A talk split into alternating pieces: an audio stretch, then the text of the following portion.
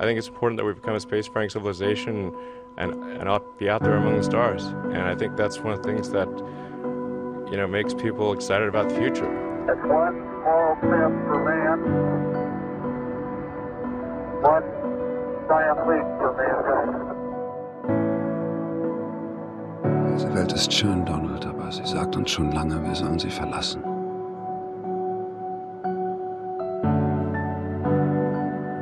Wie sieht wohl die Zukunft der Menschheit aus?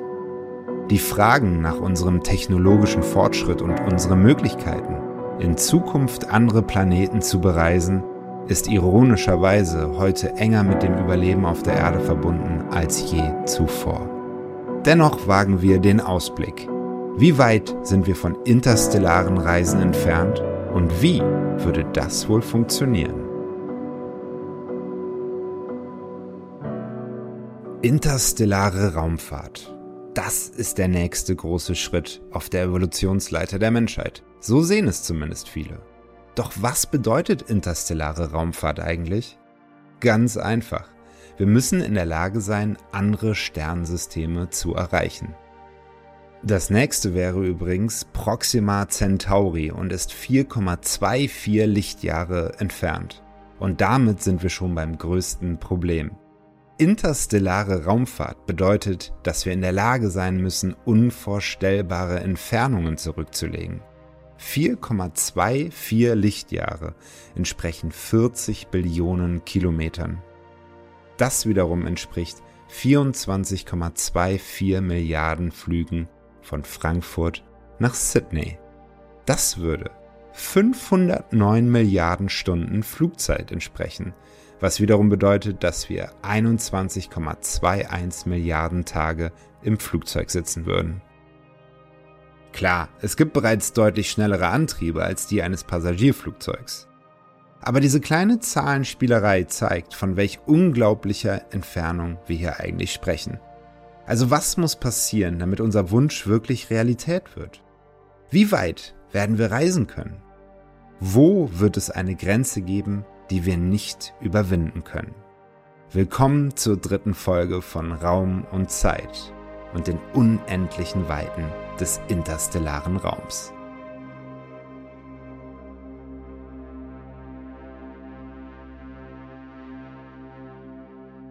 Ja, hallo liebe Raum- und ZeithörerInnen. Ich hoffe, es geht euch gut und ihr kommt gut durch die Grippezeit. Tja, was muss passieren? Das ist die Frage aus unserer Einleitung und es geht eigentlich heute um eine einzige Sache, und zwar um die Entfernung und wie überwindet man sie. Zwischen mir und Tim liegen heute auch einige Kilometer, aber wir haben spielerisch eine Lösung gefunden. Und lieber Tim, wird das auch so einfach mit den interstellaren Reisen?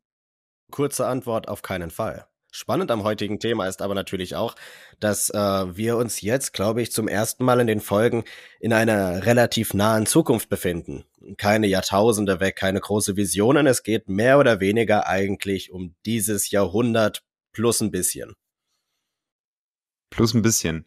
Ja gut, das ist natürlich äh, aus Menschheitssicht tatsächlich sehr, sehr kurz. Und äh, kurz ist auch das Stichwort. Ich würde sagen, um unser heutiges Streckenziel zu schaffen, würde ich vorschlagen, wir starten straight in deinen Deep Dive, lieber Tim. Das Weltall. Unendliche Weiten. Über 300 Milliarden Sterne alleine in unserer Galaxie. Das Weltall wird auch häufig als finale Front bezeichnet. Denn seitdem die große Zeit der Entdecker auf der Erde vorbei ist, gilt das Weltall als die letzte Möglichkeit der Expansion. Und der Gedanke, dass wir in Zukunft zwischen den Sternen wohnen werden, der gilt als sicher aber streng genommen wissen wir gar nicht, ob dies überhaupt möglich ist. Die Abstände im Weltall sind gewaltig groß. Das nächstgelegene Sternensystem Alpha Centauri liegt 4,3 Lichtjahre von uns entfernt. Für die Reise mit modernster Technik bräuchten wir trotzdem 6000 Jahre. Das ist fast die gesamte aufgezeichnete Menschheitsgeschichte. Mit anderen Worten, sowas ist nicht umsetzbar. Zumindest nicht mit herkömmlichen Raketen. Wenn wir mit der Eroberung der Sterne bereits in diesem Jahrhundert anfangen wollen, dann haben wir eigentlich nur zwei Optionen. Die erste ist, dass wir erstmal keine Menschen ins Weltall schicken. Das Unternehmen Breakthrough Starshot, an welchem auch Stephen Hawking beteiligt war, plante tatsächlich genau sowas. Sie wollen winzige Sonden produzieren, welche gerade mal 5 Gramm wiegen. Ihr Vorteil, wenn man sie mit gewaltigen Lasern anstrahlt, dann könnten sie mit Hilfe von riesengroßen Sonnensegeln bis zu 10% der Lichtgeschwindigkeit erreichen. Unter diesen Umständen wäre Alpha Centauri nur noch 40 Jahre entfernt. Leider gibt es Stand heute noch keine Laser, welche so ein Schiff nicht kaputt machen würden. Die Alternative ist von ihrem Konzept her eine Ecke älter. Mit herkömmlicher Technik dauert es vielleicht 6000 Jahre, um Alpha Centauri zu erreichen, aber es würde wesentlich schneller gehen, wenn man stattdessen Atombomben benutzt. Ein normales Raumschiff würde mit sogenannten Swing-By-Manövern von Planet zu Planet fliegen und dadurch an Geschwindigkeit aufbauen. Wenn wir aber stattdessen ein Raumschiff mit 1000 Atombomben beladen, dann könnte dieses diese gesamte Energie quasi für sich aufbauen. Stück für Stück könnte es eine Atombombe nach der anderen hinter sich rauswerfen und dann auf der Explosion reiten. Jedoch braucht dies nur 500 Atombomben. Denn ab der Hälfte der Strecke muss man anfangen, Atombomben vor sich abzuwerfen, da man das Raumschiff ja irgendwie wieder zum Bremsen bringen muss. Denn im Vakuum des Weltalls gibt es keine Reibungseffekte, das heißt, die Raumschiffe bremsen nicht einfach so. Mit so einem Antrieb könnten wir Alpha Centauri in ungefähr 600 Jahren erreichen. Das heißt also, das wäre trotzdem innerhalb von einer Generation unmöglich, deswegen müssten wir auch ein sogenanntes Generationenschiff losschicken, also ein Raumschiff, auf dem mehrere Generationen an Menschen leben und sterben. Das ist natürlich ein riesiges Risiko. Wer weiß, welche kulturellen und auch wissenschaftlichen Probleme auf so einem Schiff während 600 Jahren entstehen könnten. Es dürfte auf dem Raumschiff weder Kriege noch Krankheiten geben. Wenn die Besatzung anfängt, sich nach 200 Jahren gegenseitig mit Waffen zu bedrohen oder sogar umzubringen, dann können wir im Grunde nur zugucken, denn es gibt ja keine Möglichkeit mehr, wie wir auf dieses Schiff noch Einfluss ausüben können. Man kann also auch sagen, dass wir vielleicht gerade noch zu früh dran sind. Vielleicht sollten die Menschen jetzt erstmal das Sonnensystem dominieren. Aber was ist denn mit den Menschen der Zukunft? Könnten die sich vielleicht mit Lichtgeschwindigkeit fortbewegen? Nein, definitiv nicht. Die Photonen, aus denen Licht besteht, haben nämlich keine Masse. Sie interagieren nicht mit dem Higgs-Feld, also dem Energiefeld des Universums, und bekommen sie daher nicht. Du hingegen hast eine Masse und laut der Relativitätstheorie wird deine Masse immer schwerer und schwerer, je schneller du dich bewegst. Wenn deine Masse mit steigender Geschwindigkeit immer größer wird, ist es unmöglich, masselos zu werden oder die Geschwindigkeit von was Masselosem zu bekommen, denn dafür bräuchtest du unendlich viel Energie. Das bedeutet aber auch, dass du immerhin 99,9% der Lichtgeschwindigkeit rein theoretisch erreichen könntest. Das ist ja immerhin etwas.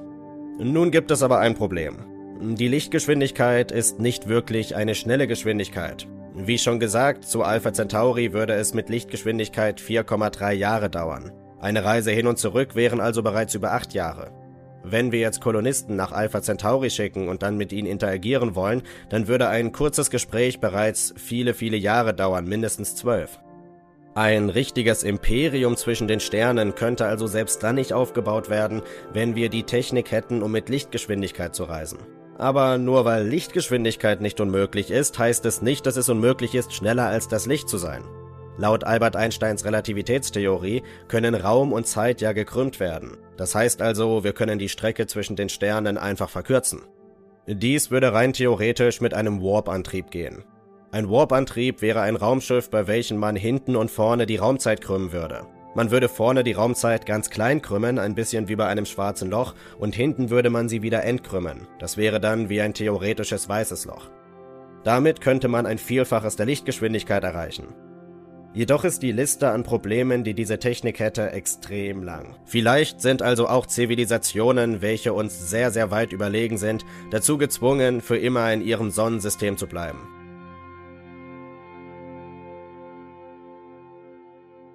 Ja, lieber Tim, also eine Sache, da bin ich schon komplett drüber gestolpert. Also es ist natürlich ein sehr, sehr interessanter Monolog gewesen wieder von dir. Das Ding mit den Atombomben, das klingt irgendwie wild bei den Lasern hast du ja gesagt, ähm, dass diese Gefahr da ist, das eigene Schiff zu zerstören. Mhm. Wie ist mhm. das denn bei den Atombomben? Also wenn ich mir jetzt vorstelle, ich würde irgendwo, sagen wir mal, in der unmittelbaren Nähe die ganze Zeit Atombomben zünden, das wäre doch auch nicht so gut für das Schiff, oder? Also es ist erstmal tatsächlich schön, dass dir das direkt aufgefallen ist, als, als dass du gesagt hast, dass das wild ist, denn man muss da mal kurz gucken, woher diese Idee eigentlich kommt die Idee ist nämlich sehr, sehr alt, das habe ich so im Vorbeigehen erwähnt. Die kommt, glaube ich, sogar noch aus dem Ende der 50er, also für Raumfahrttechnik wirklich relativ alt. Und zwar wurde die von einigen äh, Physikern aufgestellt. Das, das finde ich ist dazu passend eine gute Anmerkung, damit man das einordnen kann, ähm, von einigen Physikern aufgestellt, weil nachdem die erste Atombombe erstmal oder die ersten beiden Atombomben in Japan abgeworfen worden sind, da hat damals die wissenschaftliche Community, das können wir heute weniger gut nachvollziehen, einen gewaltigen globalen Image-Schaden bekommen. So vor den 40ern gab es noch sehr viele Menschen, die Technokraten waren. Also es gab ganze Bewegungen, die glaubten, dass alle Länder dieser Welt von Wissenschaftlern regiert werden sollten. Und dann auf einmal waren es Wissenschaftler zum ersten Mal, die die tödlichste Waffe der Geschichte quasi gebaut haben und eine Waffe, die viel gefährlicher war als alles andere. Und tatsächlich kam das Ursprungskonzept von Physikern, die wirklich im Ziel hatten, das Image zu retten. Und sie wollten das auf die skurrile Art und Weise machen, dass sie zeigen wollten, die Atombombe, die kann auch was Gutes sein. Die kann quasi der Menschheit helfen. Basierend darauf hat sich dann eben das Konzept entwickelt und man muss sagen, ja, also erstmal vorab, natürlich eine Atombombe in, in, in deiner direkten Nähe ist auch im Weltall nicht besonders sicher.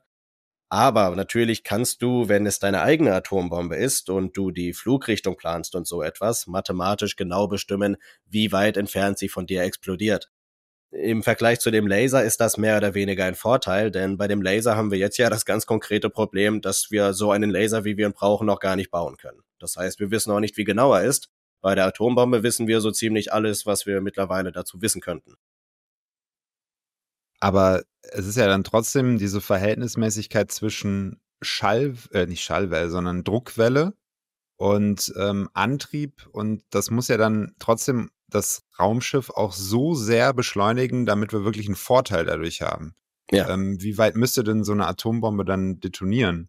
Das ist eine verdammt gute Frage. Das kommt natürlich auf die Stärke dran, auf die Stärke an, wie viele Kilotonnen die hat. Ähm, sie dürfte nicht am Horizont passieren. Also unser Raumschiff müsste gut gepanzert sein. Das darf man auf keinen Fall hinterfragen. Wenn ich jetzt eine Schätzung abgeben müsste, dann würde ich sagen, ähm, ein Abstand, das ist jetzt eine Schätzung von mir. Ich kenne da keine konkrete Zahl, aber ich würde sagen drei Kilometer vielleicht, drei, vier Kilometer. Also ähm, wenn jetzt eine Atombombe von mittlerer Größe in einer Stadt passiert, dann ist ja der, der wirkliche Explosionsradius ein paar Kilometer und dann gibt es ja noch ganz viele andere Effekte, die dann darüber hinaus wirken, aber die interessieren uns ja nicht. Äh, natürlich ist ein positiver Aspekt, dass die radioaktive Strahlung uns komplett egal sein kann. Also ein paar Atombomben haben keine, keine Chance gegen die Strahlung, die ja sowieso im Kosmos vorhanden ist. Okay, also die Strahlung ist also dann kein Problem. Das wäre nämlich meine nächste Frage gewesen. Trotz allem, ja, also ich bleibe beim Wort wild, weil ich mir das dann so vorstelle. Oh ja. Du hast dann diese Detonation und du musst irgendwo in diesem Bereich dann mit dem Raumschiff da hängen, damit das dann irgendwie auch alles funktioniert. Äh, davon mal abgesehen, ähm, wie lange würde denn der Antrieb dann halten? Also man muss ja dann auch eine bestimmte Anzahl von Atombomben mitnehmen, ne? Ja, genau. Also 1000 Atombomben so funktioniert das Ursprungskonzept. Man hört aber, das sind sehr glatte Zahlen. 1000 Atombomben, 600 bis 700 Jahre Reisen. Da merkt man auch schon, das ist ein Konzept. Da gibt es sicherlich auch ähm, detailliertere Ausarbeiten, aber das Grundkonzept, das ist sehr simpel gehalten, weil natürlich das erstellt wurde. Deswegen habe ich das am Anfang erwähnt. Mit dem Hintergrund, dass die Wissenschaftler quasi einfach irgendeine positive Alternative zeigen wollten zu Atombomben, äh, für Atombomben. Ähm, 1000 Atombomben würden aber trotzdem reichen. Würdest du mehr an Bord nehmen, könntest du vielleicht größere Geschwindigkeiten erreichen. Das, man würde damit jetzt nicht irgendwie in die Lichtgeschwindigkeit rankommen oder so etwas. Vielleicht könntest du 100 Jahre sparen, aber so, so, du wirst nicht in wenigen Jahren Alpha Centauri erreichen.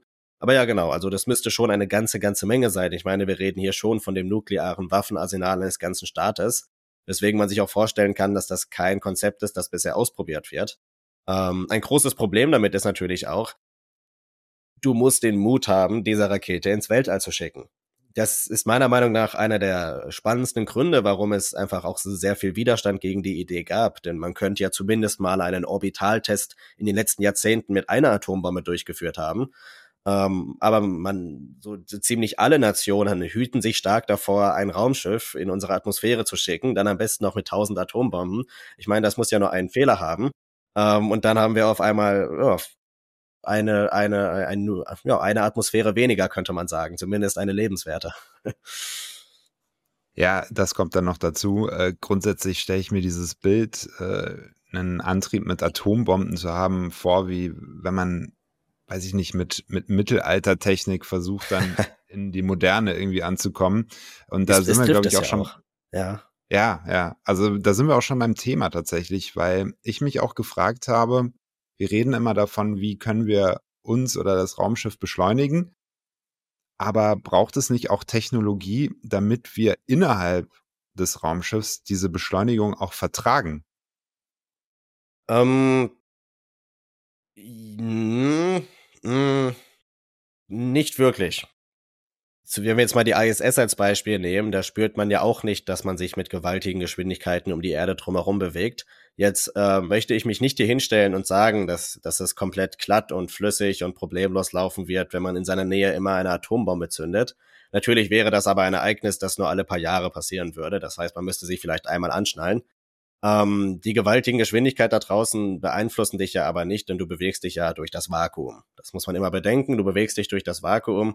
Das heißt, ähm, ähm, der K, der, du, du, es gibt ja keine, kein, kein Gegenwind oder so etwas, der dich da jetzt irgendwie umhauen könnte oder der für Turbulenzen sorgen könnte, wie bei einem Flugzeug, wobei nochmal eine Atomexplosion, eine Atomexplosion, die könnte vielleicht ein paar Turbulenzen bringen.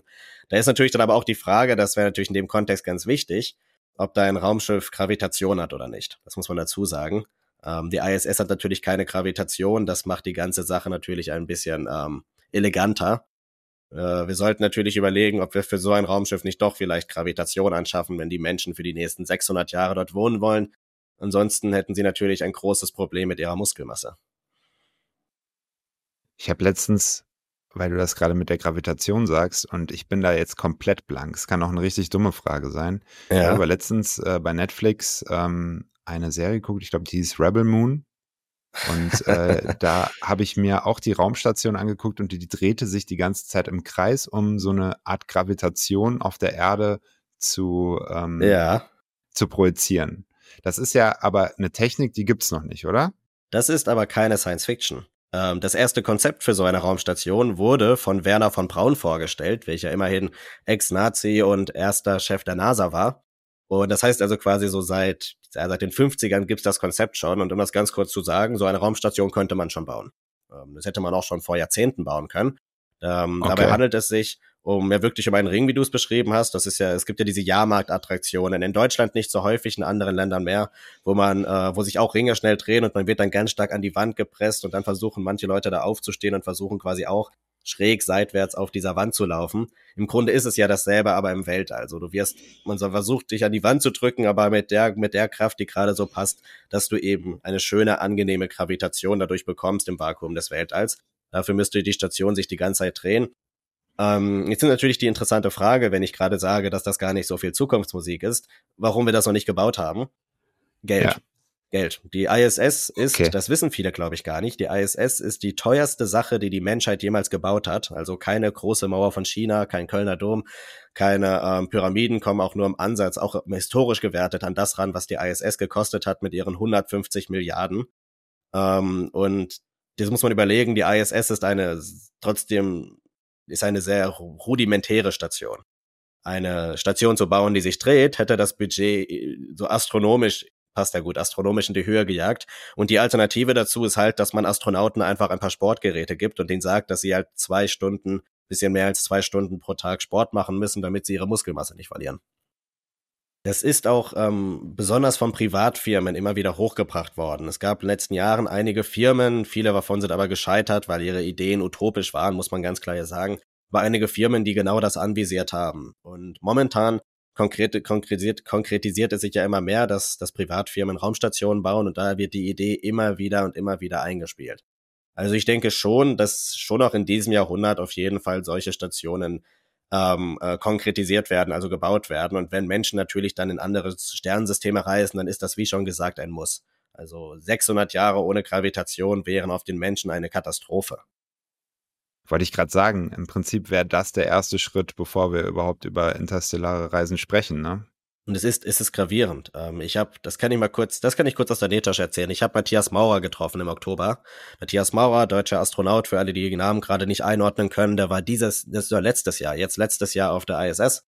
Und der hat natürlich eine Menge Werbevideos von seinen Trainings gemacht. Und du musst ja sportlich sein. Und der war ein sehr sportlicher Mann. Oder ist immer noch wahrscheinlich ein sehr, sehr sportlicher Mann, aber halt auch ein sehr fitter Mann.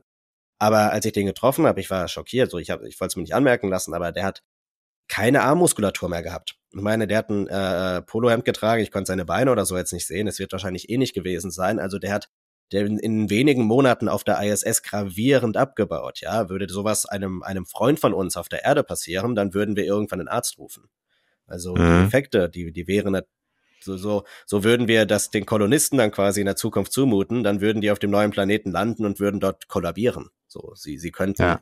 da gar nicht stehen bleiben.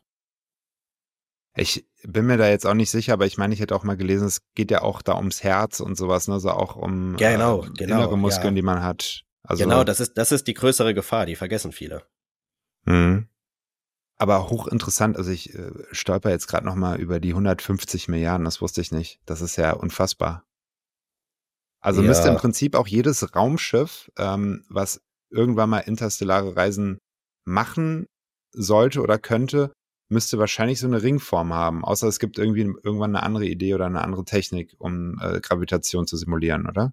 Ja, also es ist nicht davon auszugehen, dass eine andere Technik entwickelt wird, weil diese sich ja tatsächlich ja sehr simpel anbietet. Ähm, mhm. Tatsächlich ist das Ringkonzept auch schon extrem weit durchdacht, weil für die NASA-Wissenschaftler in den 60ern zum Beispiel stand mehr oder weniger fest, dass man in den nächsten 40, 50 Jahren eine Ringstation bauen wird. Also ähm, man hat erst relativ spät quasi die Rechnung dafür gecheckt. Aber deswegen gibt es unglaublich viele Konzepte und unglaublich viele Kategorien für Ringstationen und die werden auch sehr schnell wirklich zu Kolonien. Das ähm, größte, wahnsinnigste Projekt ist der sogenannte Bischofring. Das ist eine Station, welche die Größe von der Landfläche von Indien hätte und welche dementsprechend Milliarden von Menschen transportieren könnte. Also das sind dann schon quasi Projekte, die eine Alternative zur Erde erdenken sollen. Das wäre dann tatsächlich ein Raumschiff, welches offen wäre. Es bräuchte kein Dach, es bräuchte nur Wände, die 200 Kilometer hoch sind, damit die Atmosphäre nicht verschwinden würde. Aber ansonsten würde es quasi mit äh, Sauerstoff und so getankt werden und könnte dann ähm, ja einfach nur als als Habitat im Weltall dienen und wäre ein komplett offener Ring, ähm, in dessen Innenseite man sich bewegt. Es gibt tatsächlich äh, von den kleineren Versionen davon, da habe ich jetzt aber leider den Namen vergessen, gibt es ein anderes Beispiel. Die Alternative, das waren halt Stationen, da leben 10 bis 100.000 Menschen drauf, was viel ist, aber wesentlich weniger als Milliarden.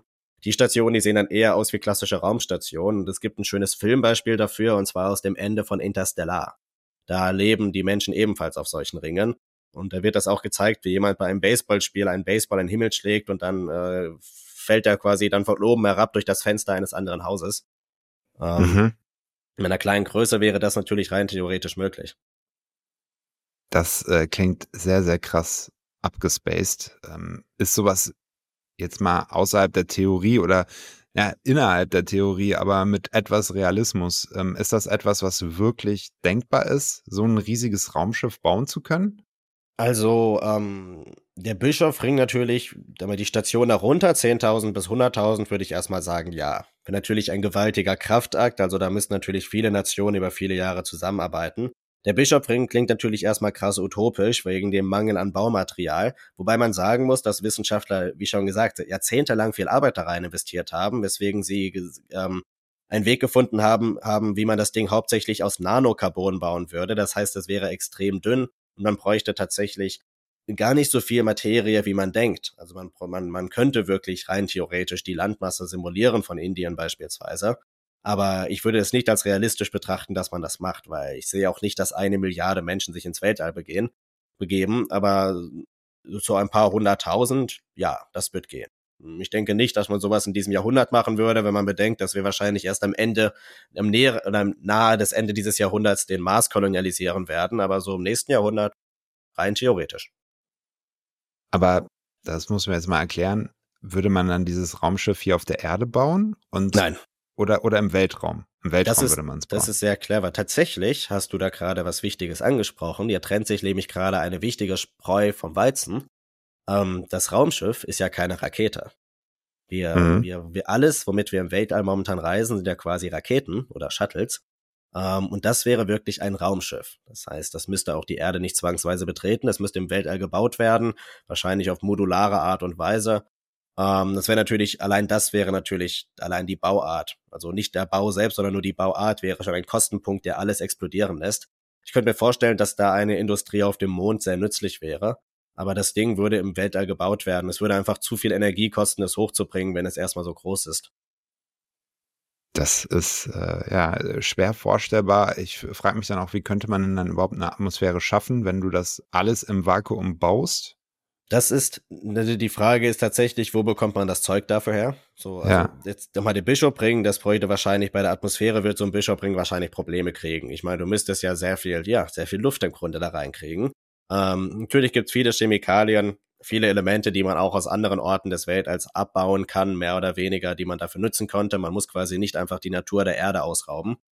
Ähm, aber das kostet alles sehr, sehr viel Zeit. Eine kleinere Station, ähm, die nicht ein Bischofring ist, die wäre halt wahrscheinlich geschlossen. Würden wir so ein Ding bauen, dann Okay. wäre es wahrscheinlich eher ein geschlossener Ring, der ähm, nicht eine freie Atmosphäre hätte. Okay. Ähm, um nochmal den Bogen zur Folge davor zu spannen.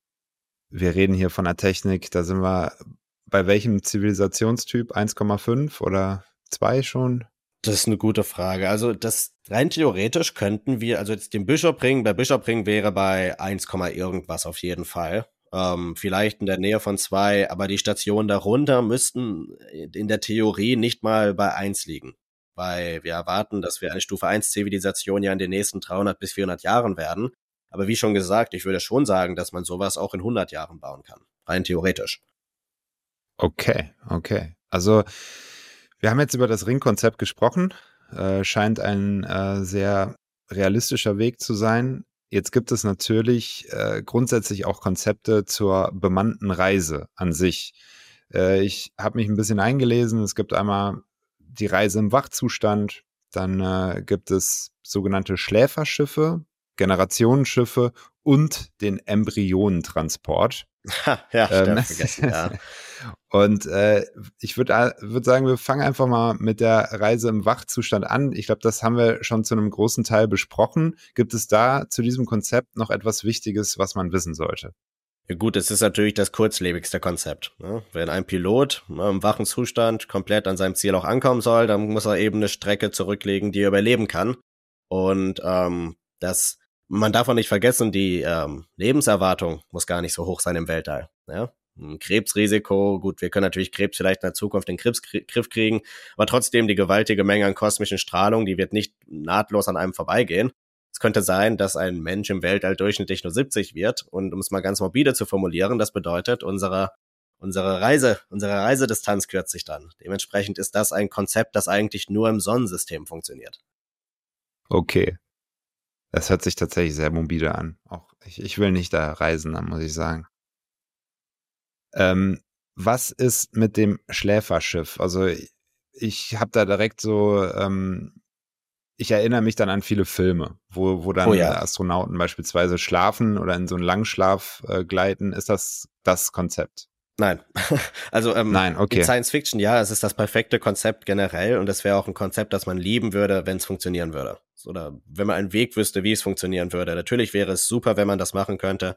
Ähm, der Mensch geht schlafen, wir könnten tausende Kolonialisten, die bereit wären, ein neues Leben wo anzufangen, sonst wohin schicken. Ich meine, wenn die da quasi weg sind, geistig, dann können wir die auch ganz, ganz weit rausschicken. Dann kann es uns egal sein, ob das jetzt Alpha Centauri ist. Die Rakete, die wir bauen, die, die nutzt sich ja nicht ab im Weltall. Das heißt, dann können wir auch für, für äh, das Kepler-System quasi anvisieren. Die müssen ja nicht wieder Kontakt mit uns aufnehmen. Wir können ja quasi auch Leute losschicken mit dem Gedanken, dass wir quasi einfach unsere Saat verteilen.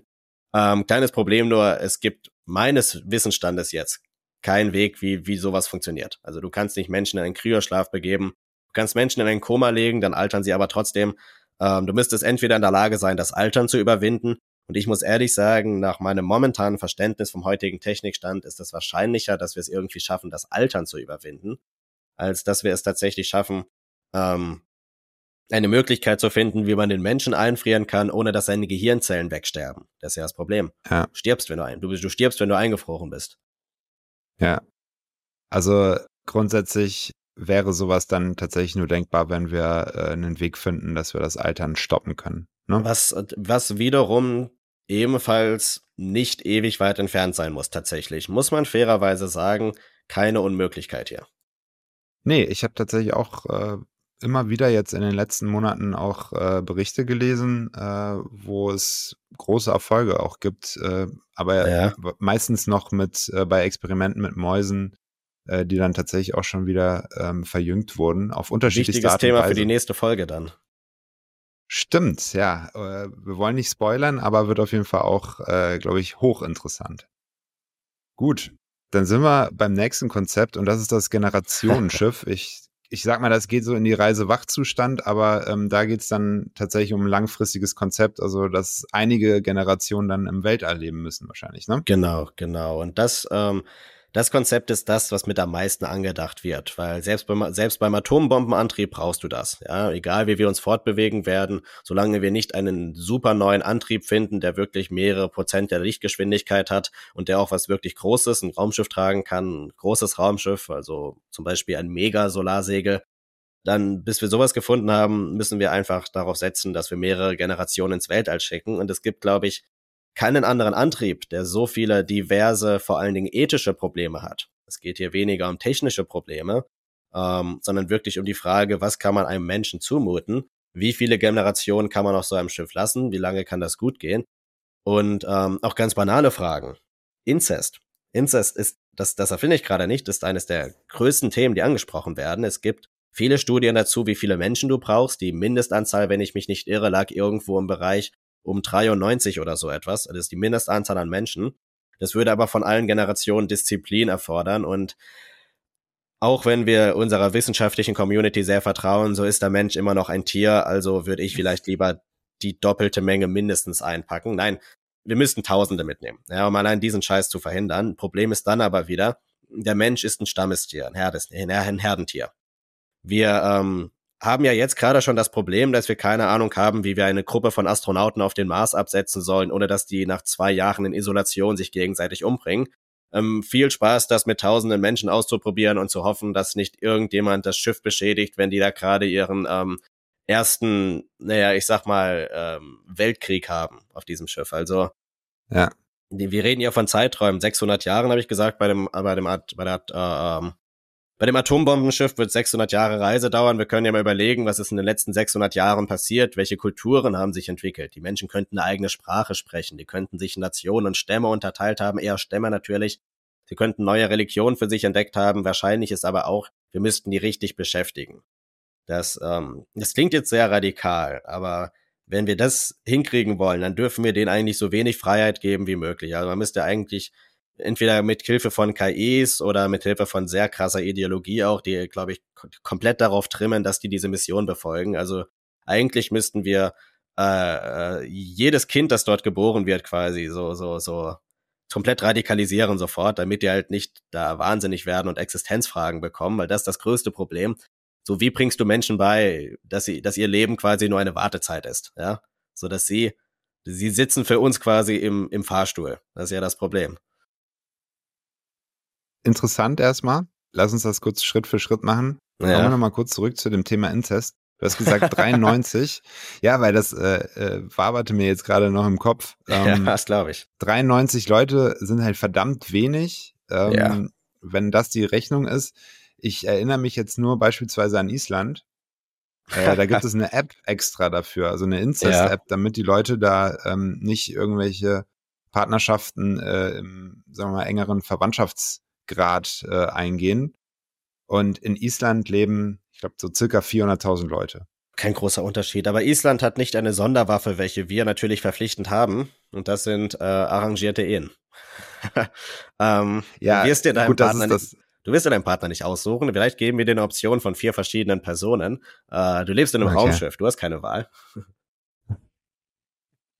Okay, gut, dann äh, weiß ich ungefähr, was der Vibe dann auf dem äh, Raumschiff ist. Es wird ähm, fürchterlich sein, aber sie werden nichts ja, anderes ich, kennen, deswegen ist es okay.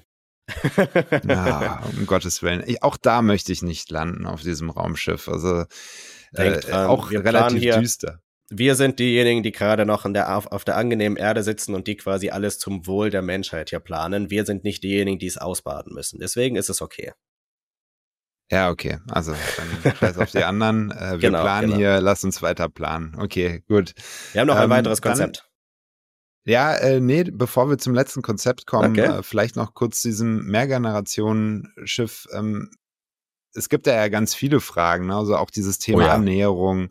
Also nicht nur, äh, wie äh, strukturiere ich gesellschaftlich ähm, so eine Menschheit auf einem Raumschiff, sondern äh, wie ernähre ich die, ähm, wie muss man die auch ansonsten irgendwie fördern oder du brauchst ja auch sozusagen so Ausbildungsstrukturen, weil ich gehe jetzt davon aus, ähm, der Pilot wird ja dann auch alle 20, 30, 40 Jahre oder das Pilotenteam wird dann wechseln und so. Ja. Ähm, man müsste ja eigentlich unfassbar viele Ressourcen mit auf dieses Schiff nehmen. Also Ja. Du bist ja quasi Städteplanung, könnte man sagen. Also du musst äh, Städteplanung durchführen, aber bei einer normalen Städteplanung, also es gibt ja immer wieder irgendwelche Länder, die neue Städte versuchen aufzubauen, da hast du ja immer den Gedanken der Migration noch mit drin. Den musst du halt abschneiden. Mhm. Du musst dir überlegen, okay, wie kann ich eine Okay. Stadt bauen, rein mit dem, was ich habe. Und ähm, da fallen ja noch so viele andere Aspekte rein. Ja, Jobs, Jobs müssen weitergebildet werden. Vor allen Dingen äh, Fortbildung, ja, so die, die, die Technologie auf der Erde wird sich ja weiterentwickeln. Ähm, gleichzeitig ähm, müssen den Menschen dort ja doch noch genug Freiheiten gegeben sein, dass die auch selber neuen Dingen nach, nachgehen können. Also wir müssen denen ja auch unglaublich viele nicht essentielle Ressourcen mitgeben, Ressourcen für 600 Jahre, damit die da quasi nicht auch äh, kirre werden. Ähm, das sind natürlich ausgebildet werden können sie natürlich immer noch von der Erde aus. Ja, wir können den ja mit sicherlich versetzt, aber über Funkkontakt können wir denen ja alles zukommen lassen. Problem ist natürlich, dass, dass es gut sein kann, dass die so ab dem zweiten Jahr unsere Autorität gar nicht mehr anerkennen. Also Okay. es gibt ein sehr schönes, morbides Gegenbeispiel, das mir gerade eingefallen ist. Es gibt so Milliardäre, die haben sich so Apokalypsenbunker gekauft, ja. Und äh, zum Beispiel, ich glaube, Mark Zuckerberg hat so einen. Und ein großes Problem in diesen Bunkern ist, und da, darüber hatte ich, ich habe da mal eine ganz morbide Doku zugesehen, worüber äh, viele Milliard- Milliardäre sich beraten haben, ist, wie sie dafür sorgen, dass wenn quasi erstmal die Tür geschlossen ist und die ähm, die äh, die Bomben gefallen sind, dass ihr Security-Personal sie halt nicht sofort umlegt. So, weil wenn die Gesellschaft erstmal hinter dir ist, so welchen Wert hast du als Milliardär noch? Du bist nicht der Boss, Ja. du warst mal der Boss, Ja. bist du jetzt nicht mehr. Und da gibt es x dumme Ideen, aber natürlich, wenn die erstmal weg sind hier, dann, dann sind wir nicht mehr der Chef, dann sind wir nur noch Berater. Ja, müssen halt, das ist halt das große Problem. Wir müssen hoffen, dass das, dass dieses wackelige Konstrukt 600 Jahre hält. Ja, das macht mich schon wieder sauer, wenn du sowas erzählst. Wenn ich mir überlege, wenn die Welt dann hinter einem irgendwie untergeht und äh, irgendwelche Superreichen haben dann schon irgendwelche Konzepte, wie sie da in so einem Armageddon dann überleben, finde ich auch schon. Ich muss wild. ehrlich Naja, sagen, gut. seit dem Titanic Submersible ähm, glaube ich, dass die schon ganz talentiert darin sind, sich um sich selbst zu kümmern, wenn es darum geht, sich um die Ecke zu bringen.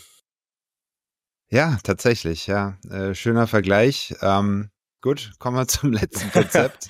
und das ist der Embryonentransport. Das äh, musst du mir mal erklären. Ich glaube, das ist das wackeste Konzept von allen. Ähm, lustigerweise könnte es eventuell von all den gerade das effektivste sein, weil die Menge an Problemen vielleicht gemanagt werden kann. Im Grunde lädst du halt unglaublich viele Tausende von Embryos rein und die werden halt dann künstlich befruchtet und werden, werden künstlich Kinder züchten. Das Problem ist natürlich, diese Kinder werden jetzt nicht unbedingt in einer liebevollen Umgebung aufwachsen, sondern die werden von Robotern erzogen. Ähm, ich finde, wir sollten das erst mit ein paar Kindern auf der Erde testen. Mal gucken, wie es, wie es abläuft. Ich meine, das ist ja, das wäre auch kein erstes Mal. Also, ne, das, das war ja schon im Mittelalter, hat man, haben das ja schon Könige so gemacht, dass sie so Kinder auf äh, einsamen Inseln ausgesetzt haben, um zu gucken, was die Ursprache der Menschheit ist. Also, da können wir schon in die Vergangenheit gucken und quasi so den deutschen Ethik, Ethikrat mal umgehen und überlegen, was unsere Vorväter eigentlich so richtig gemacht haben. Aber wir müssten, nee, wir müssten, wir müssten ganz viele Kinder im Grunde von, also wir müssten, mal, wir, wir laden eine Rakete voll mit Embryos, die können da ewig drin bleiben, die können auch ganz lange reisen. Die, die KIs und Roboter, die wird's auch nicht jucken, wenn die ewig unterwegs sind. Und wenn die ankommen, dann werden wir eine erste Generation quasi züchten. Eine kleine Generation, die wird anwachsen und diese Generation wird dann helfen, die nächste Generation zu züchten und so weiter und so weiter. In so einem gewissen Akt, wir könnten das zum Beispiel alle 15 Jahre machen, wenn wir uns beschleunigen wollen, alle, alle 20 Jahre, wenn wir ethisch sein wollen. Wir machen das in 15, ähm, dann, dann könnten wir quasi immer wieder eine größere Generation dazu holen, bis wir dann tatsächlich, ja, innerhalb von 80 Jahren oder so etwas, das ist halt der Vorteil, ähm, innerhalb von 80, 100 Jahren könnten wir halt eine massive Kolonie aufgebaut haben. Halt nicht irgendwie 1000 Menschen, sondern wir reden dann halt von, ja, wir könnten halt so schon 100.000 Menschen auf einem neuen Planeten besiedelt haben. Oder rein theoretisch, natürlich ganz rein theoretisch dann in wenigen Jahrhunderten auch Millionen. Die aber eigentlich alles Menschliche erstmal an sich verloren haben und äh, auch mit Blick auf die Experimente, die du schon angesprochen hast, die es ja tatsächlich gab, also so Isol Isolationsexperimente Sicher, etc. super. Ja, denen ging es natürlich auf jeden Fall super. Und ich frage mich da natürlich, sind die in der Lage, ein Raumschiff zu fliegen? Ich glaube fast nicht, oder? Müssen sie ja nicht mehr. Also die werden ja schlüpfen, wenn sie Okay. angekommen sind. Ähm, Ach so, okay, also äh, Raumschiff und Roboter ist alles automatisch und die schlüpfen im Prinzip erst dann, wenn das Raumschiff irgendwo ankommt. ich meine, die erste Generation wird wahrscheinlich einen Schaden haben, weil die nie eine richtige menschliche Bildung, Bindung hatten. Wobei es kommt ja auch drauf an, die Frage ist halt, wie talentiert sind wir bis dahin halt Roboter zu bauen? Wenn wir so wie in äh, den Alien-Filmen so Androiden bauen können, die wie Menschen aussehen und ein bisschen sich wie Menschen verhalten, dann sehe ich tatsächlich fast gar kein Konzept darin. Ich würde aber irgendwie vermuten, dass dieser, ähm, dass dieser, dass die, ich habe irgendwie so ein Gespür, dass die die Erde nicht mögen würden. Also ähm, ich kann mir nicht vorstellen, dass du in der Umgebung aufwächst und dir dann denkst, so, ja, okay, also was hier für mich, für mein Leben entschieden wurde, das war auf jeden Fall die korrekte Entscheidung, dass ihr mich so durchs Weltall gejagt hat wie die letzten Jahrhunderte. Aber ähm, nochmal kurze Erinnerung, es geht hier um das Wohl der Menschheit oder, sorry, um unseren Expan Expansionswillen, ja. Ähm, der muss gestillt werden und bis dahin leben wir sowieso nicht mehr, also lass es uns ausprobieren. Lass es uns ausprobieren, okay. YOLO. Ja, Also für uns, wenn man alle, ja, ja, na klar, aber wenn man so alle ethischen und moralischen Werte, äh, die man so angesammelt hat, dann mal beiseite wirft, dann äh, kann man das natürlich so einfach ausprobieren. Die Frage ist natürlich trotz allem, ähm, ja, wenn sowas so funktionieren würde, ist halt die Frage, trifft das dann noch den Punkt oder das Ziel unseres Expansionswillen? Das ist eine verdammt gute Frage. Also die Frage ist ein bisschen ja immer, was wollen wir? Wollen wir ein interstellares Imperium aufbauen? Dann muss man direkt hier einen harten Cut sagen und sagen, so, nee, dazu sind wir noch nicht bereit, weil wir können ja nur über Jahre hinweg mit diesen Koloni Kolonialisten kommunizieren. Wollen wir einfach quasi das Leben im Kosmos verbreiten, ja, das Licht des Lebens verbreiten und das ist die Ideologie, hinter die man tatsächlich viele Menschen versammeln kann, ähm, dann hätten wir das auf jeden Fall perfekt abgedeckt. Wir bräuchten ja im, weil ähm, in dem, in dem Falle müssten wir ein Konzept, ein Konzept entwickeln, was man am besten im Fließband machen könnte, ja. Und da wäre natürlich so ein Embryo-Schiff perfekt. Wenn du die doch mal zu ganz, ganz vielen Planeten schicken kannst, dann kannst du und am besten dann auch noch auf jedem Planeten, wo die landen, nach ein paar hundert Jahren weitere Embryoschiffe baust, dann kannst du ja tatsächlich die gesamte Milchstraße in rein theoretisch in ein paar hunderttausend, ähm, na nicht, ja, weil dafür ist die zu groß, das stimmt nicht, wir sind nicht schnell genug, aber du kannst, also du brauchst gar nicht so lange, um einen beträchtlichen Teil der Milchstraße zu kolonialisieren dann. Ähm, aber das ist natürlich kein Ziel, mit dem sowas anfangen würde, muss man sagen. Also Es ist eine sehr kühle Rechnung, muss ich sagen. Und ähm, klar, also das mag vielleicht dann theoretisch tatsächlich so machbar sein, vielleicht passiert es auch tatsächlich so. Auf der anderen Seite bin ich auch, vielleicht bin ich da zu romantisch veranlagt, ähm, aber immer jemand, äh, der sagt, äh, Menschen inspirieren Menschen und das, was wir bisher geschaffen haben, äh, ist auch oft immer äh, das Ergebnis aus Inspiration. Und es gibt einen Herren äh, vor einiger Zeit, der durch seine Inspiration und durch seine Kreativität eigentlich das erst alles machbar gemacht hat oder war zumindest einer von wenigen Pionieren, damit wir überhaupt heute über diese ganzen Dinge sprechen können. Und damit kommen wir zum historischen Teil. Erst kommen das Denken, die Fantasie und die Märchen, dann die wissenschaftliche Berechnung. Dieses inspirierende Zitat stammt von Konstantin Eduardowitsch Joukowski, einem sowjetischen Erfinder, der als einer der Vorreiter des modernen Raumfahrtzeitalters gilt. Joukowski war ein echter Science-Fiction-Fan. Inspiriert von Größen wie Jules Verne hat er sich mit Leidenschaft der interplanetaren Raumfahrt gewidmet. Aus seinen eigenen Geschichten entwickelten sich nach und nach solide wissenschaftliche Theorien. Nicht all seine Ideen haben es in die Realität geschafft. Manche ließen den Erfinder gar wie einen Fantasten wirken. Ein Beispiel gefällig? Der Weltraumlift. Ein Seil zwischen der Basisstation am Äquator und einer Raumstation sollten den Transport einer Gondel ohne Raketenantrieb ermöglichen. Tja, Joikowskis Ideenreichtum schien grenzenlos. Die Luft- und Raumfahrt diente ihm als Spielwiese für seine unermessliche Fantasie, ohne den Blick für Realismus zu verlieren. Er skizzierte Konzepte für Ganzmetallflugzeuge und baute kurzerhand den ersten Windkanal Russlands, und zwar bei sich zu Hause. ein späterer Meilenstein in der Raketenforschung, der Konstantin Eduardowitsch Tschaikowski als unvergänglichen Pionier etablierte. Er schlug die Verwendung flüssiger Raketentreibstoffe vor und führte als erster wissenschaftliche Untersuchungen in der Luft- und Raumfahrttechnik durch. Ein Höhepunkt seiner Arbeit war die Entwicklung der Raketengrundgleichung, die zu den fundamentalen Bausteinen für Mehrstufenraketen zählt.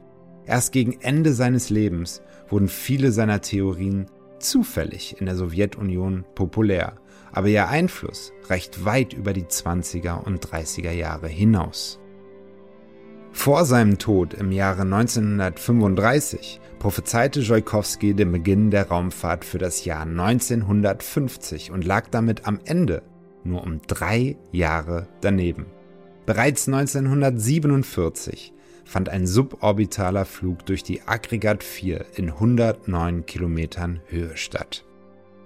Übrigens, abgesehen von seinen wissenschaftlichen Errungenschaften, lebt Joukowski auch durch kulturelle Verewigung weiter. Ein Raumschiff im Roman Elita von Alexei Tolstoi wurde nach seinen Vorstellungen gestaltet. Zudem war Joukowski kurz vor seinem Tod am Drehbuch des Stummfilms Kosmische Reisen beteiligt, das perfekt zu seinem vielseitigen Leben passt. Der Film war 1936 als Stummfilm nicht typisch für die moderne Filmkultur und galt dennoch als revolutionär wegen seiner Trickaufnahmen. Interessanterweise blieb der Film außerhalb Russlands bis in die 2010er Jahre völlig unbekannt. Fassen wir zusammen.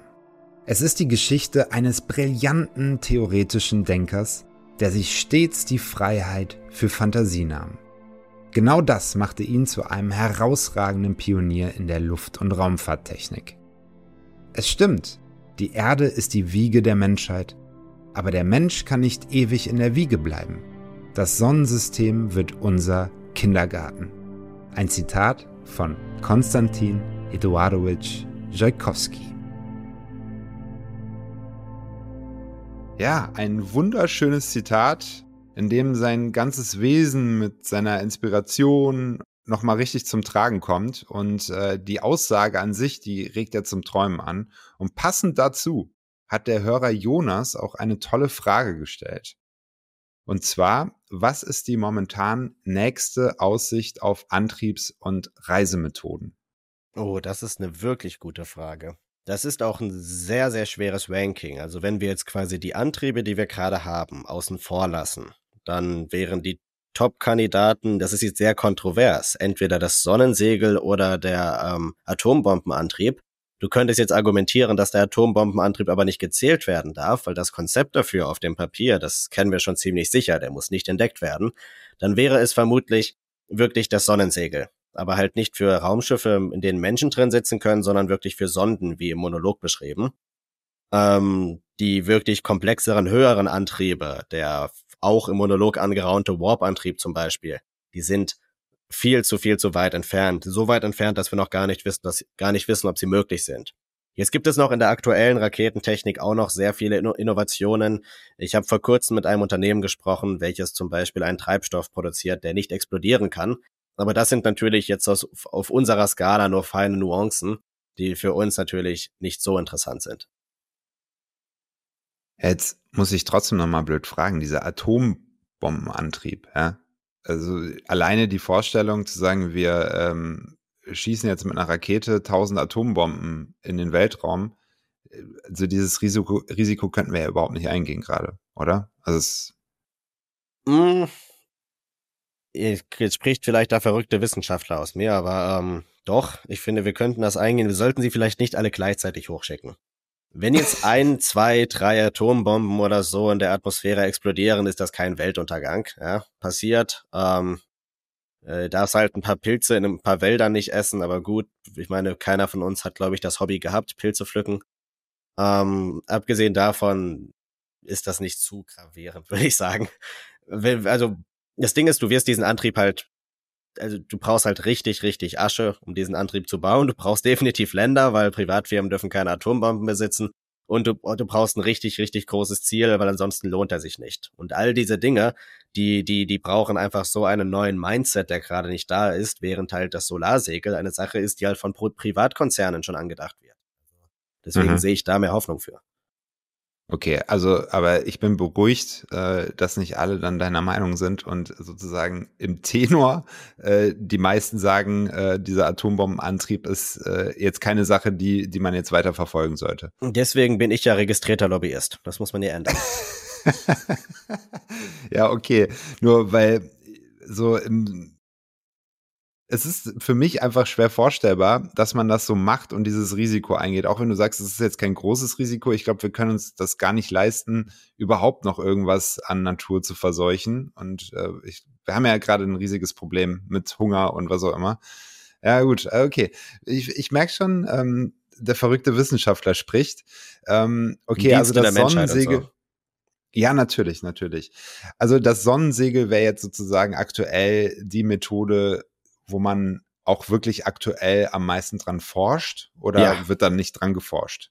Ähm, also äh, es wird immer sehr stark verbunden mit einer spezifischen Firma, die habe ich auch im Monolog erwähnt, die heißt äh, Breakthrough Starshot, weil diese Firma halt vor ein paar Jahren aus der Senkung gekommen ist und die hat halt quasi zu ihr, die ist ein Startup und die hat halt quasi zu den ähm, ja zu, zu deren Investoren gesagt, wir wollen jetzt diese Sonden bauen die halt mit zehn Prozent der Lichtgeschwindigkeit reisen können.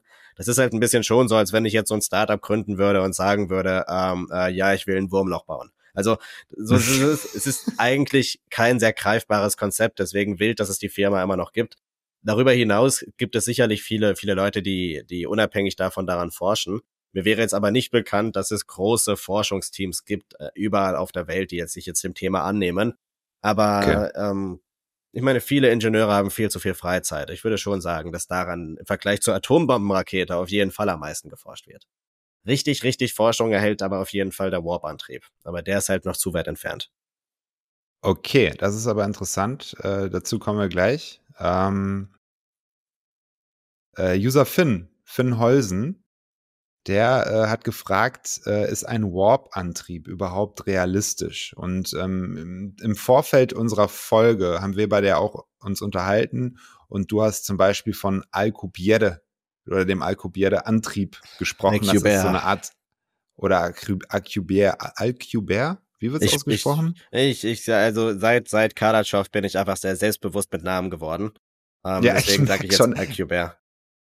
Okay, weil es ist ja Miguel Alcubert. Ne? Ach, der ist nicht Franzose.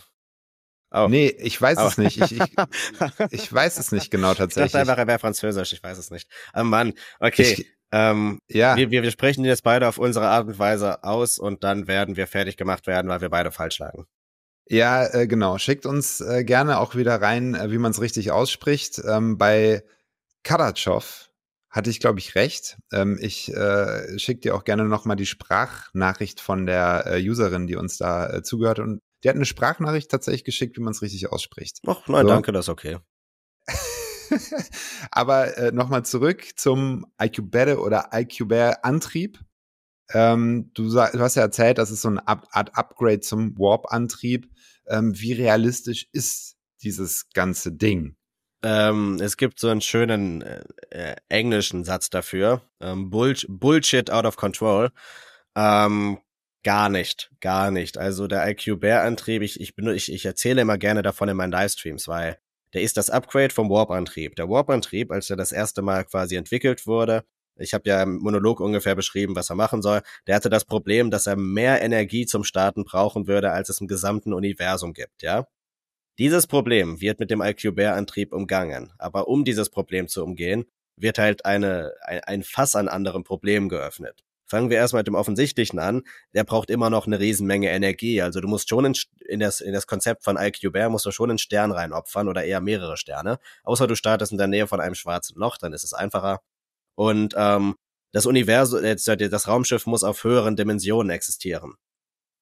Denn ähm, das besteht aus einer großen Warblase, ein, ein, ein, ein Warp-Antrieb hat eine Warblase drumherum. In dem Originalkonzept äh, krümmt die Warblase vorne das Raumschiff und entkrümmt es wieder hinten. In diesem Konzept haben wir jetzt innerhalb von der äußeren Warblase zwei kleinere Warpblasen und die machen das quasi unabhängig voneinander. Das heißt, eine krümmt das Raumschiff vorne wie ein schwarzes Loch, das andere entkrümmt es hinten wie ein weißes Loch. Problem ist, ähm, der will natürlich ein großes Raumschiff bauen und hat gesagt, so, so ganz stabil könnte man die beiden, die beiden Blasen jeweils einen Durchmesser von 100 Metern geben. Du hast also ein 200 Meter langes Schiff. Aber in seiner mathematischen Formel wäre die äußere Blase, die um die beiden drumherum ist, ungefähr 5 Millimeter groß. Jetzt kannst du selber nachdenken, passen 200 Meter in 5 Millimeter rein und du hast natürlich recht. Die Antwort ist ja, denn, ähm, das, äh, denn unsere Rakete ist vierdimensional. Das heißt also, um quasi zu verhindern, dass wir die gesamte Energie des Universums brauchen, brauchen wir eine weitere räumliche Dimension. Ähm, dazu kommt übrigens auch noch, dass, dass, dass, dass ich eben so einfach gesagt habe, dass wir am Ende der Rakete den Raum entkrümmen.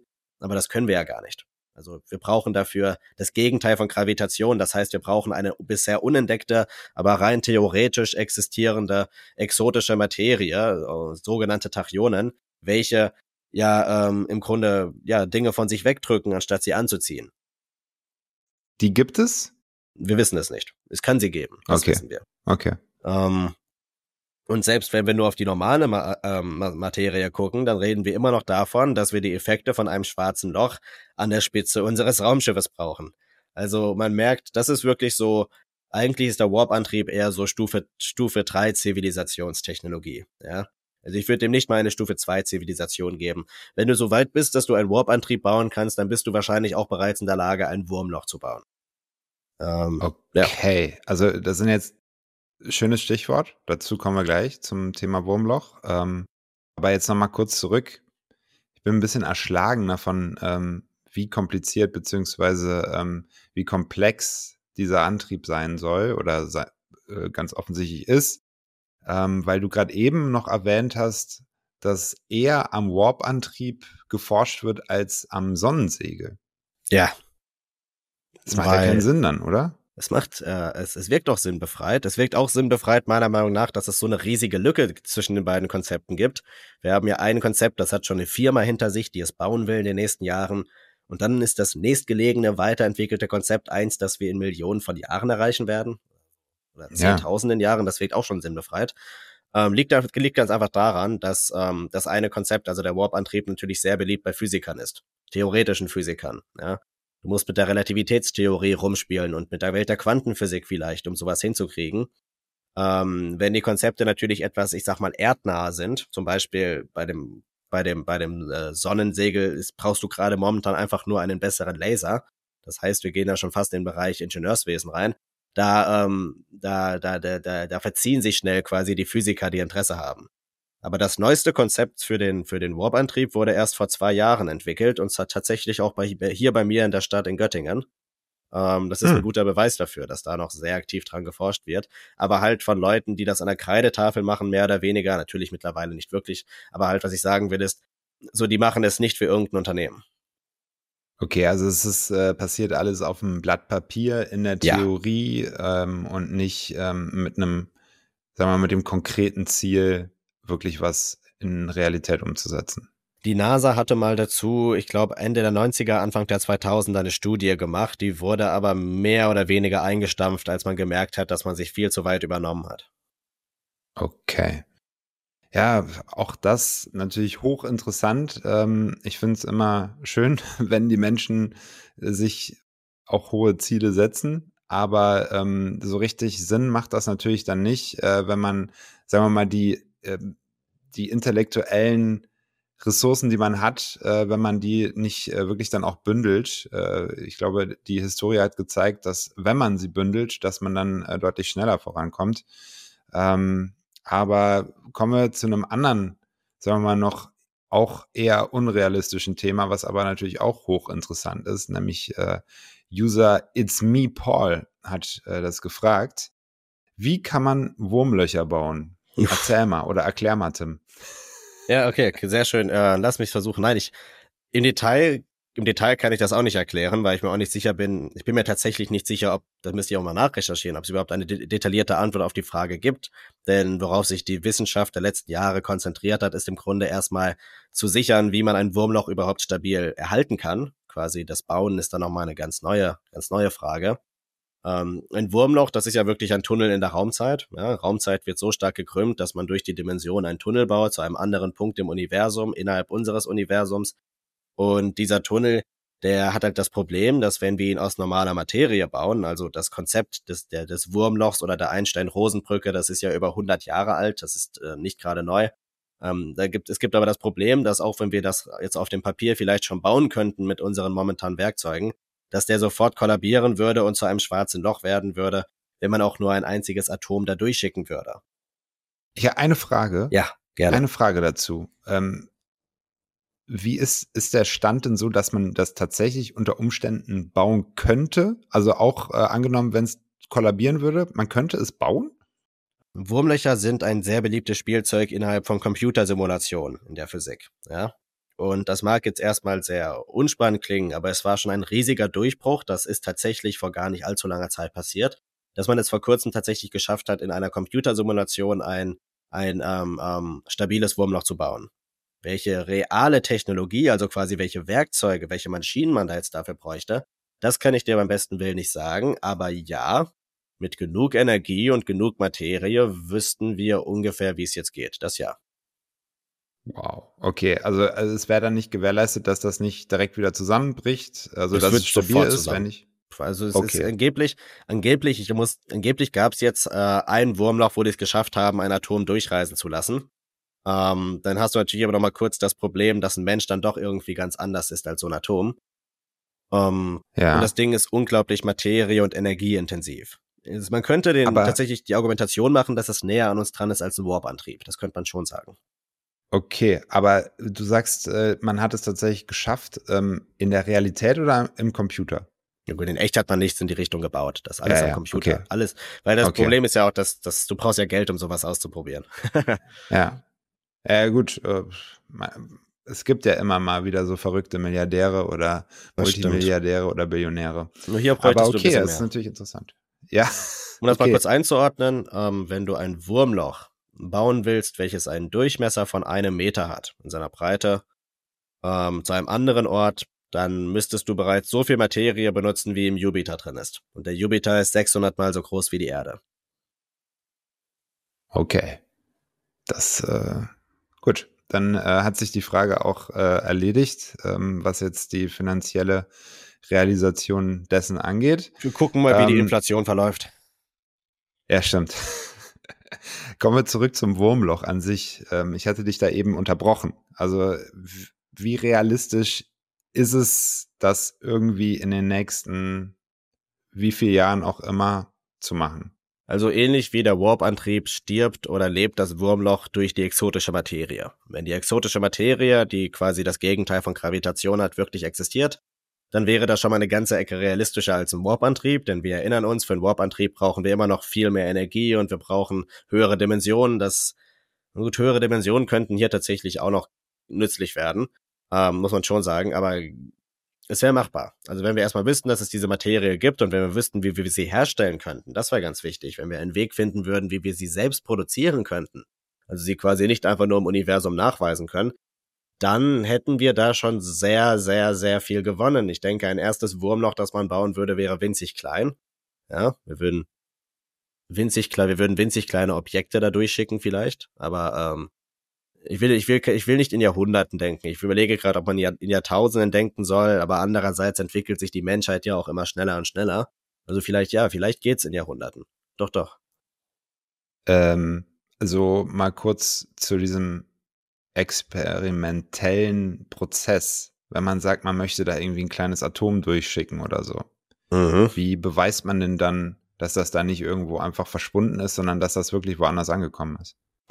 Das ist eine schöne Frage. Ich fürchte aber, ähm, also, ähm, wenn wir ähm, jetzt erstmal, in, wenn wir jetzt mal auf das Wurmloch gucken, dass wenn wir auf das Wurmloch gucken, dass sich in ein schwarzes Loch verwandeln könnten, dann muss man sagen, wenn wir jetzt im Weltall ein Wurmloch aufreißen, dann werden sofort Atome da durchströmen, dass da, da, da ähm, wird das sofort kollabieren. Wenn wir jetzt natürlich die exotische Materie haben und selber einfach ein Mini-Wurmloch bauen wollen, ähm, dann wüsste ich jetzt aus dem Kopf heraus, aber das können andere Teilchenphysiker vermutlich, äh, Teilchenphysiker vermutlich besser beantworten, aus dem Kopf heraus keine Methode, wie wir das nachweisen könnten. Ähm, ich glaube oder ich bin mir ziemlich sicher, dass man in den Computersimulationen, ziemlich sicher bin ich mir, dass man in den Computersimulationen immer beide Seiten des Wurmloches auch beobachtet und guckt, was passiert. Wir müssten Okay. eigentlich auf unsere Mathematik vertrauen, könnte man sagen. Okay. Ja gut, äh, sicherlich nicht äh, die schlechteste Idee, auf Mathematik zu vertrauen, aber trotz allem irgendwie äh, ein gruseliger Gedanke, wenn man das äh, nicht vollends beweisen kann. Äh, grundsätzlich hast du jetzt die ganze Zeit von dieser fremden Materie gesprochen. Ich glaube, Tachyome, meintest du, heißt Ja, das? Tachyon? Ähm, ja, oder Tachyon, Tachyon. Tachyon ähm, werden die ausgesprochen. Tachyon, ja. Ähm, gibt es konkrete Studien dazu oder Forschungen, äh, diese Materie zu finden? Ja, ähm, natürlich, das, ich, ich vermute, dass das auch mit Hilfe von Teilchenbeschleunigern gemacht wird. Ähm, wie genau die Studien aussehen, muss ich in dem Fall aber sagen, kann ich dir nicht sagen. Also ich hänge da in dem Thema leider nicht drin. Aber ja, also ähm, ähnlich wie bei anderen Partikeln wird natürlich auch nach sowas gesucht. Die Suche nach Partikeln, die schneller als äh, Photonen sind, also schneller als Lichtpartikel generell, ist ein sehr populäres Thema. Das ist dann beispielsweise auch im CERN, oder? Ähm, ja gut, der CERN konzentriert sich momentan auf das Higgs-Particle, aber theoretisch ja. Aber so, also da, das wäre sozusagen so eine Art von Institution, die Ja, sowas genau, macht genau. oder danach forscht. Okay, Ja, genau. verstehe. Okay, das ist alles sehr rein theoretisch, was wir jetzt haben bisher. Ähm, kommen wir nochmal zum Abschluss dieser Folge auf den Stand, den wir jetzt aktuell haben. Ähm, wie sieht es mit den Raketenantrieben aus? Äh, was wäre so da die nächste Generation? Ähm, ich glaube, wir alle bekommen das ja mit SpaceX und sowas zum Beispiel mit, ähm, dass man versucht, die Raumfahrt vor allem ressourcenschonender zu machen. Ähm, aber was sind da so die Next Steps und was wäre da oder was sind da beispielsweise auch spektakuläre Ausblicke in die, sagen wir mal, nahe oder mittelfristige Zukunft? Also, ähm, wenn wir auf die Technik gucken, wenn wir auf die, wenn wir auf die Technik gucken, die momentan gerade da ist, dann muss man sagen, dass man keine gigantischen Sprünge in der nächsten Zeit erwarten darf. Also alles im Bereich Kolonialisierung, Kolonisation wird sehr, sehr spannend werden. Aber ähm, so, man darf nicht vergessen, die Raketen, die wir momentan benutzen, die sind nicht dazu ausgerüstet, eigentlich meistens, um ihre Ziele zu erreichen. Die ESA hat jetzt die größte Mission ihrer Geschichte gestartet, die JUICE-Mission, die soll nach Spuren von Leben auf den Monden des ähm, Jupiters suchen. Und die Rakete hat nicht genug Energie, um den Jupiter zu erreichen. Stattdessen benutzt die ja ein Swing-by-Manöver am Mars vorbei. Und das wird auch für lange Zeit unsere Hauptader oder unsere Hauptmöglichkeit sein, wie wir uns fortbewegen. Wir werden weiter Swing-by-Manöver machen. Das heißt übrigens auch, dass man beispielsweise den Pluto nicht einfach so erreichen kann, sondern nur dann, wenn er richtig zu anderen Planeten steht. Ähm, spannender wird's aber durch die, durch die, durch den Aufbau von einem Habitat auf dem, auf dem Mond, denn vom Mond aus können wir Raketen massiv leichter und massiv größer ins Weltall schicken. Und das wird schon ein fetter Gamechanger sein. Ähm, deswegen sagt man auch, dass der Mond unser Portal ins Universum ist. Von, vom Mond aus werden wir auch den Mars kolonialisieren. Das ist äh, viel effektiver, macht viel mehr Sinn. Ähm, und ja, also das, Also das ist Grunde ein kurzer Ausblick. Das ist interessant, dass du äh, das jetzt nochmal so sagst, äh, weil das war mir jetzt persönlich zum Beispiel gar nicht klar, dass der Mond äh, da nochmal so wichtig werden könnte. Das, äh, also auch um andere Planeten zu kolonialisieren oder überhaupt äh, um äh, in der Raumfahrt auch weiterzukommen. Das äh, es war gibt mir gar einen nicht so Grund, klar. es ist um so ganz klar zu sagen, es gibt einen Grund, warum nur Elon Musk die ganze Zeit auf den, Ma auf den Mars starrt, weil die meisten anderen dann halt doch ein bisschen mehr Expertentum zeigen und weniger Vision. Okay, okay. Äh, nichtsdestotrotz ist, glaube ich, also ich bin kein Fan von Elon Musk, aber äh, das hat dann eher sagen wir mal, politische und gesellschaftliche Gründe. Aber ähm, diese SpaceX-Nummer ist ja grundsätzlich schon auch ein Erfolg, oder? Die SpaceX-Nummer ist natürlich ein Riesenerfolg, zumindest vorerst. Also beim Starship müssen die sich so langsam mal zusammenreißen, auch wenn das Ding auch jetzt schon beeindruckend ist. Das ist natürlich aber ein Credit für seine Ingenieure. Also er hat es ja nicht selber entworfen, er ist ja quasi der Geldgeber oder der Geldeinsammler, muss man sagen. Ähm, er kümmert sich ja um die Finanzen, nicht um die Technik selbst. Was er halt ständig macht, ist, dass er die angebliche Jahreszahlen rausgibt, wann man auf dem Mars landen will. Die hatten ursprünglich mal eine Marslandung für 2021 angekündigt dann für zwei, dann für, für 2030, bald wird 2050. Aber all diese Zahlen sind, sind Bullshit. Also der Mond wird in zehn Jahren kolonialisiert werden, aber wir haben schlichtweg keinen Grund, warum wir nicht, warum wir vor den 2060ern auf dem Mars landen sollten. Warum wir da früher okay. anfangen sollten.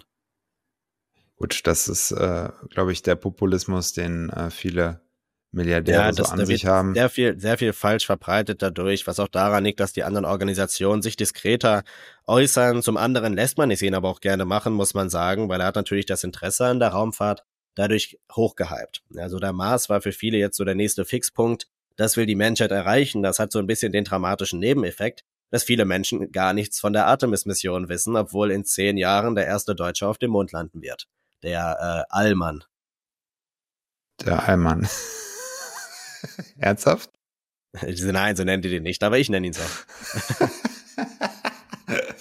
ähm, eine Sache noch mal kurz, äh, auch für die Erklärung vielleicht von den HörerInnen, die es nicht wissen. Äh, du hast eben von Swing-by-Manövern gesprochen. Ja. Das äh, ist im Prinzip sozusagen die Nutzung der Anziehungskraft von äh, Planeten, genau. oder? Genau, genau, genau. Du fliegst an die ran, du nutzt auch ein bisschen ihre die Tatsache, dass sie sich drehen, ihre Anziehungskraft, du lässt sie an ihn ranziehen und dann wirfst du dich wieder raus in den Flucht, durch deinen Fluchtwinkel in den Kosmos und dadurch kann man gewaltig an Geschwindigkeit aufbauen.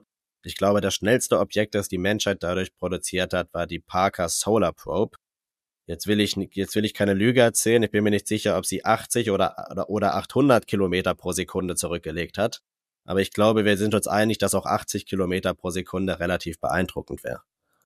Oh ja, definitiv. Ähm, das ist sehr beeindruckend und äh, wir kommen damit eigentlich auch so zum Abschluss unserer Folge. Ja, wir haben äh, oh ja. euch alle in die Umlaufbahn gezogen und äh, schießen euch jetzt wieder raus ins All. Nehmt was mit aus der Folge. Ich hoffe, ihr könnt viel mitnehmen. Äh, es hat wieder richtig viel Spaß gemacht, Tim. Ich hoffe, dir auch. Auf jeden auch. Fall. Ich hatte eine und Menge Spaß wieder und ich freue mich auf die nächste Folge. Ich freue mich auch sehr und äh, wie wir es schon, sagen wir mal, leicht angespoilert haben am Anfang der Folge, es wird ein sehr, sehr interessantes Thema. Aber wir oh, verraten ja. noch nicht welches. Ja, und damit verabschieden wir uns aus Folge 3 und wir hören uns bald wieder. Ich sage ciao und gebe natürlich Tim wie immer die letzten Worte. Vielen Dank fürs Einschalten. Bis zum nächsten Mal. Ja, bis dann.